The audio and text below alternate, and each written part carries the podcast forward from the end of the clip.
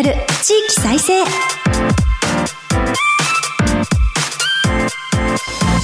日本経済新聞の支局記者が語る地域再生。番組進行を務めます。古き良き時代から来ました。真面目なアイドル。真面目にアイドル。ユフィこと寺島由布です。私寺島由布は早稲田大学在学中の2013年からソロアイドルとして活動しています。ゆるキャラ好きとしてゆるキャラグランプリをはじめ各地のキャラクターイベントで MC も担当してきました。どうぞよろしくお願いいたします。今日本経済新聞の電子版では人口減少産業活性化などの課題解決に取り組む地域の姿をデータで読む地域再生という特設サイトから記事を日々発信しています。この番組では日本経済新聞の52支局のネットワークを生かして毎回一つの地域にフォーカス。記者が知る地域の今を伝え地域の魅力も紹介します。日経電子版から地域ニュースもピックアップしてお届けします。さて先週から広島県に注目してお送りしています。今日の番組の前半は G7 サミットで注目された広島の名産品をテーマにお届けします。また全国各地の地域ニュースを挟んで後半は広島サミットの総括とこれからの広島と題してお届けします。この番組のご感想はハッシュタグ地域再生ラジオでぜひツイートして盛り上げてください。この後日経の広島支局とつないでお送りします。どうぞお楽しみに。支局記者が語る地域再生。この番組は日本経済新聞社の提供でお送りします。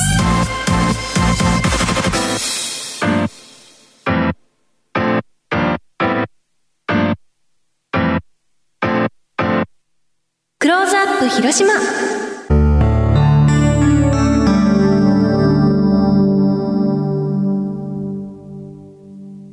このコーナーでは毎回都道府県リレー担当地域を紹介します。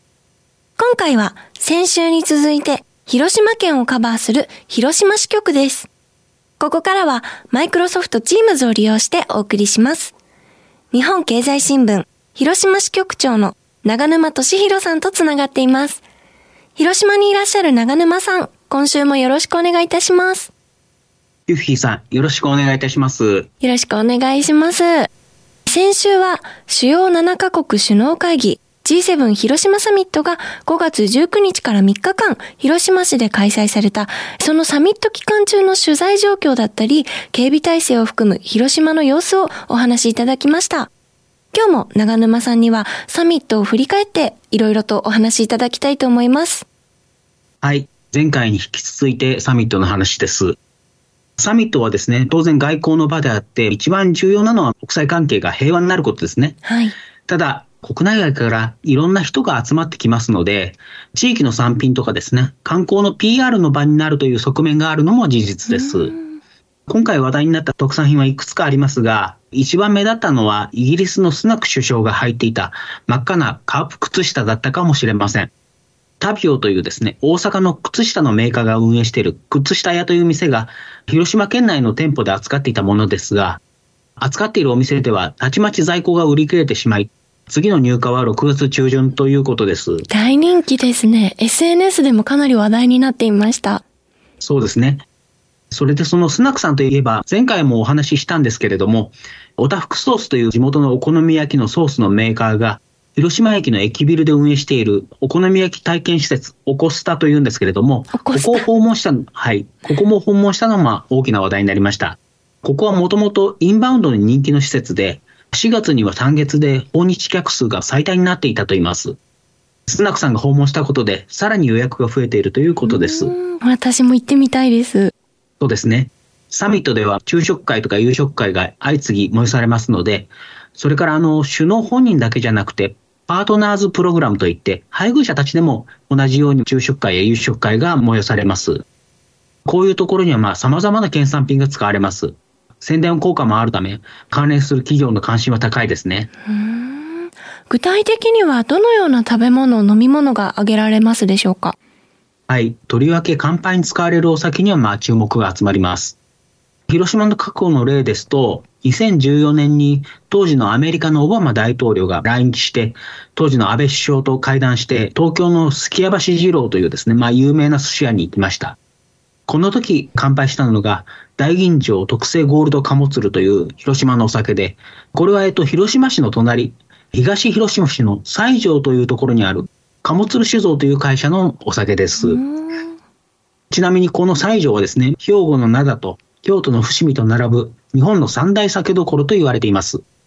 貨物酒造によると、このお酒、この日米首脳会談効果で数年品薄状態が続いたということです。すごい効果ですね。そうですね。それであの、今回乾杯に使われるお酒は何だろうと思ってですね、まあ興味を持って見ていたんですけれども、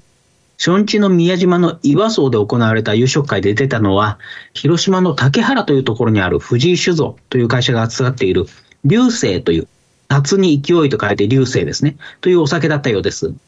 活濁酒っていうですね、まあ要するに濁り酒なんですけれども、ただこのお酒、季節限定の冬に出すお酒なので、蔵元には在庫がありませんでした。だから蔵元さんは非常に残念がっていました。これに限らず、食事会のメニューを見ると、本当に様々な県産品が使われていることがわかります。日本酒も流星だけじゃなくてですね、蓬莱鶴であるとか、ウゴの月であるとか、広島の方だったらご存知のですね、いろんな地元の酒が出されてます。肉ではですね、ヒバ牛という地元の和牛も使われました。県の北東部にある小原市というところで育てている牛で、生産頭数も少なくてですね、ほとんど地元で消費されてしまうと。だからまあ、幻の和牛などとも言われています。そういった貴重な食材も使われるわけですね。そうですね。またお酒の話ですみませんが、初日の首脳のランチとディナーには、山の京太田ワイナリーというですね、久山市の山間部にあるワイナリーのワインが出ました。ここは去年ウクライナから避難した人たちが収穫体験をしたワイナリーで、そういう経緯からまあ選ばれたのかもしれません。んなるほど。サミット直後からまあ注文が殺到し、たちまち売り切れたそうです。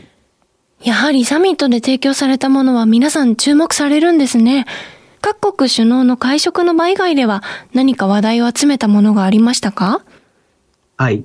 首脳たちの会食とは別に、マスコミが集まる国際メディアセンターも宣伝の場になります。主なターゲットはですね、海外から来るメディアの方々ですね。様々な食べ物の PR のイベントが定期的に開催されて、そこに海外の方々が並ぶということになってます。海外の方が並ぶとですね、それを取材しようと日本のメディアも、まあ、そこに群がるというような、ね、そんな構図になっております。メディアの方にメディアがまたつくという。はい、まあそうですね。はい。で、観光人の PR 効果に対する期待もあります。広島の名前が世界的に報道されるわけですから、それで今後広島に行ってみようという人が増えるかもしれないというわけです。で、サミット初日の19日には、ベトナムの LCC ですね、格安航空会社で最大手のベトジェットエアという会社が、ハノイと広島を結ぶ直行便を作るというふうに発表しました。今回のサミットにはベトナムの首相も来ましたんで、まあそれに合わせたんだと思います。7月19日からハノイのノイバイ国際空港と広島空港を結ぶ便を週2便運航するということです。今年はあの、日本とベトナムとですね、外交関係樹立50周年に当たるんだそうです。広島空港はまあ現在国際的便は北京とか上海とかバンコクとか、本来いろいろあるんですけれども、新型コロナの影響が長引いてですね、台北線以外は全て運休してます。今回のサミットを機にですね、再びまあインバウンドが盛り上がってくれればいいという、そういう期待があります。このサミットをきっかけに観光だったり空の旅、再び賑わいを見せるといいですよね。はい。ただまあ、こういったサミットへの観光へのプラス効果に対してはですね、まあちょっと疑問視する見方もあるんです。あら。関西大学名誉教授の宮本勝弘さんという方が、広島サミットの経済効果を923億円と予測しています。この数字はかなり大きいとしているんですけれども、中身を見てみるとですね、前回申し上げたようなですね、警備の厳重さであるとか、規模が大きいことであるとか、そういうことが数字が大きい原因になっているんですね。サミット終了後の観光客の押し上げ効果についてはですね、どんな絶対を置いているのかなというふうに見るとですね、たった0.7%しかですね、カウントしてないんです。うん、どうしてでしょう？はい。どうしてこうなったのかと言いますと、2016年の伊勢志摩サミットの時のデータを元にしてるんです。で、翌年、2017年の増加率が0.7%だったということなんです。ちなみにですね、北海道の洞爺湖サミットっていうのは2008年に開催されたんですけれども、2009年の増加率はマイナス0.5%ということで、えー、リーマンショックの影響があってですね、逆に減ってしまったんですね。つまりですね、過去の例から見ると、サミットによる観光客の増加の効果っていうのは決して大きくないんです。しかも長続きしないと。振り返ってみるとですね、去年サミットが開催されたのは、まあ、ドイツのエルマウっていうリゾート地だったんですけれども、まあ、正直なところ日本ではあまり話題にならなかったですよね。これを機にエルマウに行ってみようという人が、まあ、ほとんどいなかったんじゃないかと思います。確かに、そう言われてみると。もちろん、あの、コロナが収束して、今後インバウンドはまあ確実に増えていくだろうと思います。中国の観光客がまだ戻ってきていませんので、今後戻ってくればさらに増えていくでしょう。日本人もまあコロナが終わって一挙に旅行にこぎ出しています。でもそこからですね、そのサミットの影響をですね、まあ、切り出して、どのくらいサミットがなかったらどの程度の効果であって、サミットがあったらどの程度増えたのかというのを切り出すのはです、なかなか難しいことじゃないかと思います。サミットが観光振興の起爆剤になるぞって、これさえあれば大丈夫っていうことにはなかなかなりづらいんですね。はい、そうですね。海外の反応といえばですね、私はちょっと気になる場面を目撃しました。はい。サミット前日の18日の夜にですね、広島サミット県民会議という地元の自治体とか経済界で作る組織が主催する歓迎レセプションというのがあったので、はい、まあ取材に行ったんです。はい。当初はですね、県側はあの首脳が来ることも考えていてですね、手荷物検査までするという話だったんですけれども、うん、実際には首脳どころかですね、海外の人があんまり来てなかったんですね。ほとんどが地元の人たちでですね、さすがにちょっとみんながっかりした様子でした。会場にほぼ日本人しかいないのにですね、知事や市長が英語で挨拶してるっていうのは、まあちょっと悲しい風景でしたね。はい。海外のメディアがですね、国際メディアセンターの食べ物にですね、行列を作っているからといってですね、あんまり宣伝効果を期待しすぎてもいけないとも思いました。うん、そんな裏話もあったんですね。なんだかとってもリアルなお話が聞けました。貴重な取材に基づくお話をありがとうございます。ここまではサミットで話題を集めた広島の名産品前半をお送りしました。お話は日本経済新聞広島支局長長沼俊弘さんでした。ありがとうございます。ありがとうございました。長沼さんには後ほど再びご登場いただきます。日本経済新聞の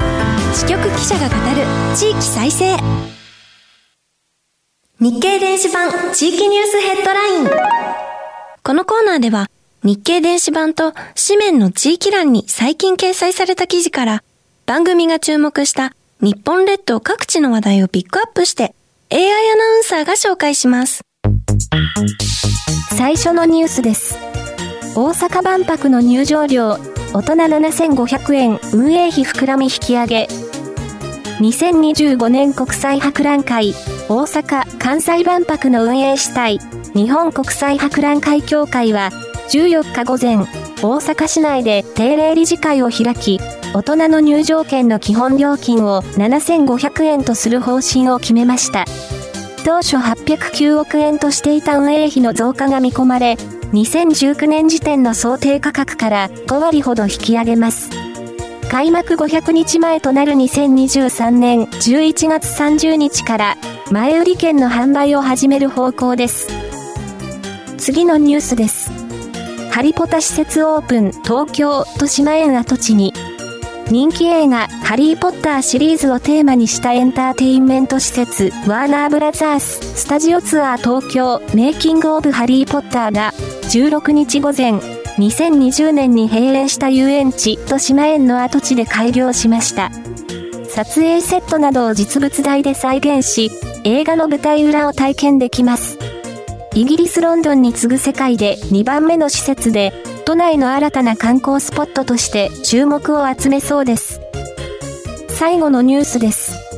福井市、歩いて楽しもう、新幹線、延伸控え、歩道活性化事業。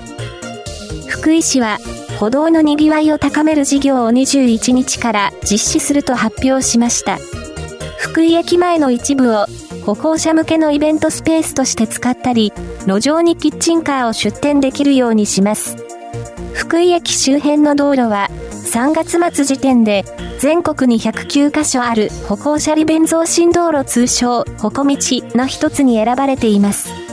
2024年春の北陸新幹線敦賀延伸を控え、歩いて楽しめる街づくりを目指します。ここまで AI アナウンサーがお伝えしました。以上、AI アナウンサーによる日経電子版地域ニュースヘッドラインでした。ご紹介した記事の全文は日本経済新聞の電子版でぜひチェックしてください。支局記者が語る地域再生。引き続き日本経済新聞広島支局長長沼俊弘さんにお話を伺います。ここからはサミットの総括と今後の広島についてお送りします。今回の5月19日から3日間、広島市で開催された主要7カ国首脳会議 G7 広島サミットに合わせて、企業の大型投資に関する動きもあったそうですね。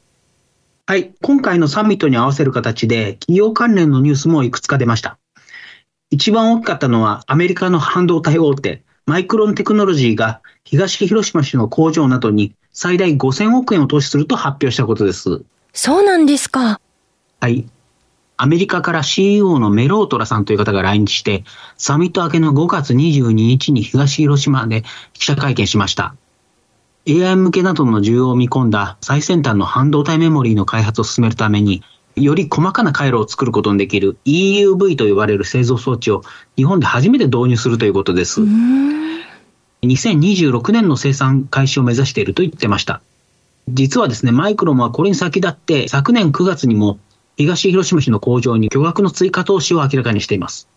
投資総額は1394億円で、このうち日本政府が最大で465億円もの補助を行うというふうにしています。これも半導体の先端部品を生産するためだそうです。これらの一連の投資がどのくらい地元に雇用を生むのか、まあちょっとよくわからないんですけれども、半導体の産業のですね、地方への大型投資っていうのは最近特に日本全国で注目が高いです。この海外の大手半導体メーカーが日本に投資をしているというのは、円安も魅力の一つなんでしょうか？マイクロンテクノロジーについて教えていただきましたが、海外から日本のどの地方への大型投資が注目されていますか？はい。最近、最も注目が集まっているのは九州、とりわけ熊本ですね。半導体の住宅製造をしている台湾の TSMC という会社が、熊本に日本政府から巨額の支援を受けて新工場を建設しており、2024年12月の出荷開始に向けて着々と建設が進められています。これを呼び水にして様々な関連企業が投資を活発化させてます。ソニーグループも近くに画像センサーの新工場を作ることを明らかにしています。九州以外ではですね、北海道で日本の半導体産業をまあ復活させるために作られたラピダスという会社が千歳市に進出しています。9月には本格的な工事が始まり、2025年4月ですね、試作のラインを稼働させる計画だと言います。まあ、一方、あの、東広島はどうかと言いますと、マイクロンの大型投資に関連してはですね、ディスコというですね、半導体製造装置のメーカーが、これは呉の方なんですが、新工場を建設するという動きが出てきました。このディスコという会社はもともとその広島県呉市の発祥で、まあ、今は東京に本社があるんですけれども、すでに呉に2つの工場を持っています。半導体の需要拡大が続くとみて、市のスポーツセンターの跡地を使って3つ目の工場を作ろうとしているようです。呉市はあの9月にはですね、日本製鉄の製鉄所が閉鎖されることになっており、ここのところあまり景気のいい話題がありませんでしたので、地元の被害は非常に大きいようです。こうした動きを受けまして、昨年10月にはですね、中国経済産業局が事務局となって、中国地方の半導体関連産業の振興や人材育成を進めるための協議会が発足しました。これに連動する形で、広島大学が中心となって産官学のコンソーシアムもまあ今年になって発足しました。マイクロンであるとか、半導体ウェハーの搬送装置を作っているローツェ、まあこれは福山市のメーカーなんですけれども、様々な企業が参加しています。こちらのコンソーシアムの方はですね、共同研究も扱ってですね、例えばあの、温度が非常に高かったりですね、放射線が非常に強いところでも動く SIC 半導体というまあ半導体を研究するんだそうです。EV のモーターの近くっていうのは非常に高温になるんで、半導体部品を動かそうとするとですね、冷却装置が必要になってきます。高温に耐えるまあ半導体があればですね、こういった冷却装置なんかが必要なくなって、エネルギーも少なくて済むし、車の設計も自由度が増すと。そういうのだそうですね。なるほど。こんな風にはまあ半導体に対する期待は高まっているんですけれども、実を言うと広島はもともと半導体はそこまで得意分野じゃないんですね。広島が強いのは松田に代表される自動車産業とか、総線であるとか、それに比べるとですね、半導体産業というのは厚みが乏しいんです。マイクロンがだから大型投資をしたからといってですね、どこまで地元に波及効果が広がるのかという問題があるんです。県外から買ってきた材料をもとにですね、部品を作ってですね、またそのまま県外に運び出されたんではですね、まあ地元に落ちるお金っていうのは本当にごくわずかということになってしまいます。経済産業局はですね、半導体製造装置であるとか、その部材であるとか、そういうところに期待をかけているようですけれども、この大型投資がどこまで地元を潤すのかっていうのは今後注意して見ていかなくてはいけないと思います。それからもう一つ、実はですね、マイクロンはあの人員削減に今踏み切ってまして、広島も例外じゃないんです。半導体市況というのはくるくるとまあ情勢が変わるんでですね、足元ではですね、パソコンやスマホの需要が減って、市況は決して良くないんですね。このため、あの、広島で何年も勤めた人を突然首を切られるというような事態が起きています。半導体産業はですね、高不況の波を繰り返しながら長期的には伸びていくであろうと。そういうふうに期待したところなんですが、外資系の企業というのはあんまり人員削減に対してためらいがありません。まあ、安定的な雇用というのはなかなか望めそうにないというのがまあ実態のようです。大型投資があったからといって全て解決というわけではなくて、経済効果だったりとか、あとは雇用の面だったり、よく注目して見ていかなきゃいけないんだなということがよくわかりました。ここまで先週、今週と広島サミットに関して振り返っていただきました。最後に長沼さんから総括をしていただけますか？はい。サミットを終えた広島ですが、今、まあ、広島では明るい話題と暗い話題が交錯しています。はい。明るい話題といえば、広島市の中心部で来年の開業を目指してサッカースタジアムの建設が進んでます。J リーグのサンフレッチェ広島の本拠地となる場所で新たな賑わいの場になることが期待されています。広島はまあ一度でも訪れたことがある方ならわかると思うんですけれども、カープの本拠地、松田スタジアムは新幹線の窓から中のスタンドまでよく見えるようになってるんですね。あれはああいうふうに、あえて賑わいを見せるように作っており、まあ、広島の顔みたいなもんです。新しいサッカースタジアムも同じように街に対して開かれた構造になっていまして、サッカーの開催日でなくても様々なイベントが開かれて、楽しめる賑わいの場にする予定でですね、新しいもう一つの広島の顔になるというふうに期待されています。それからあの、広島駅前の大規模開発も進んでます。今、新しい駅ビルが建設中で、2025年、再来年ですね、春の完成を見込んでます。この駅ビルには広島電鉄というですね、地元の路面電車も乗り入れる計画です。この他にもまあいろんなプロジェクトがありまして、今広島は再開発のラッシュというふうに言えます。その一方でですね、暗い話題としては、広島を代表するデパート、そごう広島店がこの夏に新館を閉めてしまうという話があります。そうなんですね。広島に行った時に、あの、そごうの地下でもみじまんじゅうを買うのが楽しみでした。ああ、そうですか。はい。はい。で、えー、大家である NTT 都市開発が新たなテナントも誘致して、来年春にはまあ再び開業するとは言ってるんですけれども、その内容はまだ発表されてません。百貨店という業態自体がですね、今地方ではなかなか難しくなっているというふうに言えると思います。そういうお話はこの番組であの各地の支局長さんからもいただくので、どこも大変なんだなと思っております。ああ、そうですね。それで広島は人口の流出も深刻です。1月に発表された昨年の人口移動報告だと、県から転出していった人と県に入ってきた人の差がですね、9207人と全国で最も多かったんです。東京への一極集中と、それの裏返しとしてですね、地方の衰退っていうのは別に広島だけの構図ではないんですけれども、広島はより深刻だということです。広島は中国地方最大の都市ではあるんですけれども、周辺の県からですね、人が集まってくるような、まあそういう構造にはなってないんです。例えば九州の人は皆福岡に集まってくるとか、まあそういう意味では、広島は決して中国地方の中心とは言えないんですね。そういう弱いところが出たんだろうと思います。あと、えー、広島市と山間部を結ぶ JR 芸備線がどうなるのかも心配なところです。JR 西日本が一部の路線の存続とか廃止を含めた議論を求めているのに対して、まあ、地元は利用促進以外の議論には応じられないと拒否しているような状態です。地域交通についてはですね、国が関与して、えーと、議論の場を設けるという新しい法律ができましたので、そこで改めて議論されることになるだろうと思われます。今回のサミット取材を通じて感じたのは、まあ、改めて広島は豊かだっていうことですね。最初に申し上げたように、サミットは地元の PR イベントという側面を持ってます。原爆ドームであるとか、厳島神社と世界遺産が2つもあって、いろいろ魅力的な特産品を持っているというふうに改めて感じました。ただ、まあ、足元を見ると、まあ、その強みを十分発揮できているとは言えません。平和都市としてあまりに、まあ、有名になりすぎてしまって、また中途半端に豊かだったためにですね、改革の努力を怠ってしまったという面があるのかもしれません。サミット後の広島がどうなるのか、今後も取材を続けていきたいと思います。ありがとうございます。後半はサミットの総括と今後の広島と題して、日本経済新聞広島支局長の長沼俊弘さんにお話を伺いました。2週にわたりありがとうございました。ありがとうございました。ここまでマイクロソフト Teams を利用してお送りしました。